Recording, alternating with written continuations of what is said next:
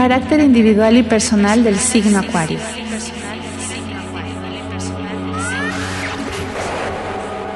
Del 20 de enero al 18 de febrero, el Sol en Acuario. Acuario es el último signo de la triplicidad del aire, también el último de los signos fijos y es el centro de la Trinidad servidora. Nada de lo que se podría decir de este signo en la actual etapa de la evolución puede transmitir la idea del estado en que ha de alcanzarse cuando toda la humanidad avance a la condición de este signo. Su símbolo es el hombre comúnmente conocido como aguador y aquello que el hombre perfecto llegará a ser en el mundo concreto u objetivo Capricornio. También se alcanzará en el mundo subjetivo entre los nacidos de Acuario. Si combinamos la idea de la fijeza con la del aire, tenemos el concepto del aire fijo, de lo cual podemos deducir el hecho de que los individuos son decididos, pacientes, tranquilos, no se inmiscuyen en lo que no deben y son fieles.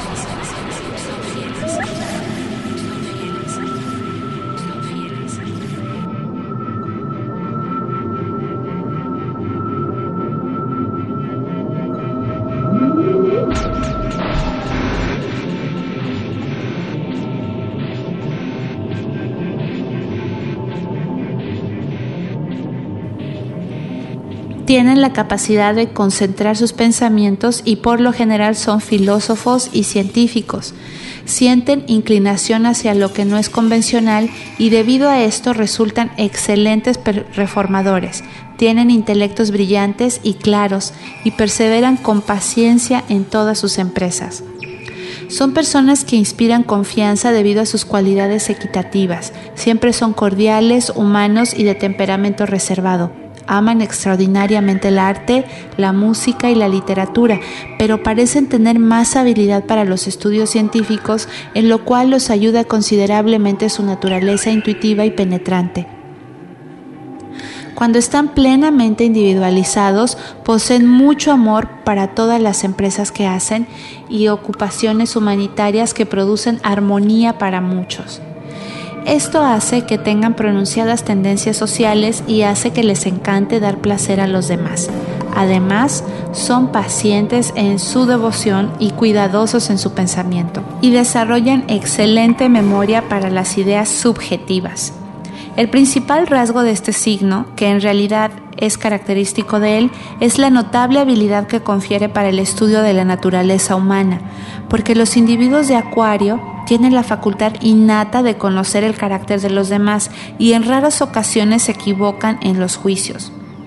Parecen contener la esencia de la triplicidad del aire, poseyendo una mentalidad de la más alta y refinada calidad que les hace por naturaleza clarividentes, claros razonadores y cuidadosos estudiantes. Cuando viven en las líneas puramente personales, son caóticos, difusos, engañosos, truculentos y listos para lograr sus propios fines. Egoístas, tienden a usar su voluntad inflexible en la dirección de los deseos mentales o se inclinan a ser vacilantes y caprichosos y a menudo se jactan de las cosas que no pueden hacer.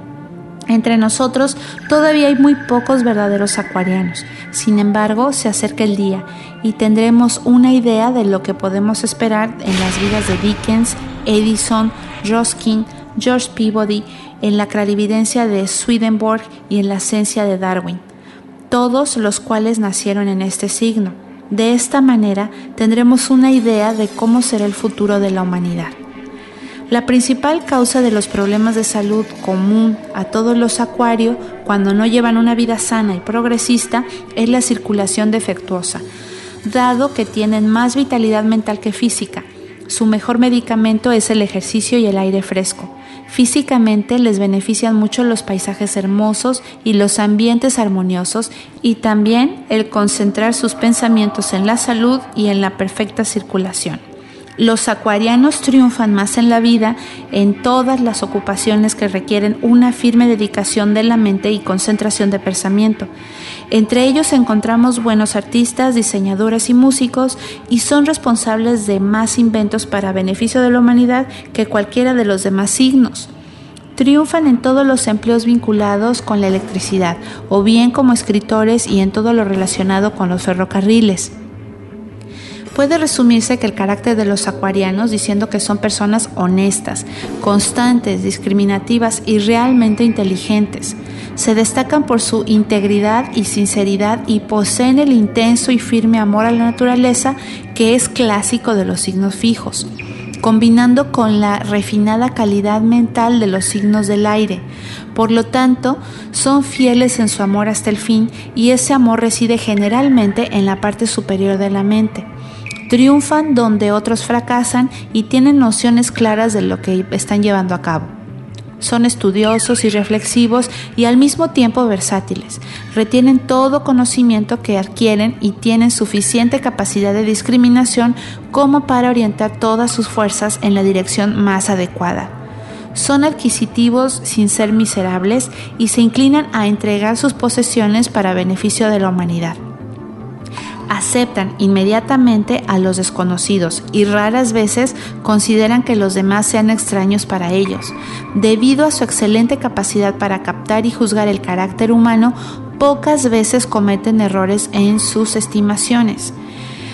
Todos poseen capacidad latente para convertirse en el hombre, que su signo simboliza, y cuando unen su gran mentalidad con su signo polar Leo, en el cual están contenidos todos los sentimientos del amor y las emociones del corazón, también como el aguador, son capaces de verter sobre la tierra las aguas de la vida que nutren y sostienen todo lo que les rodea.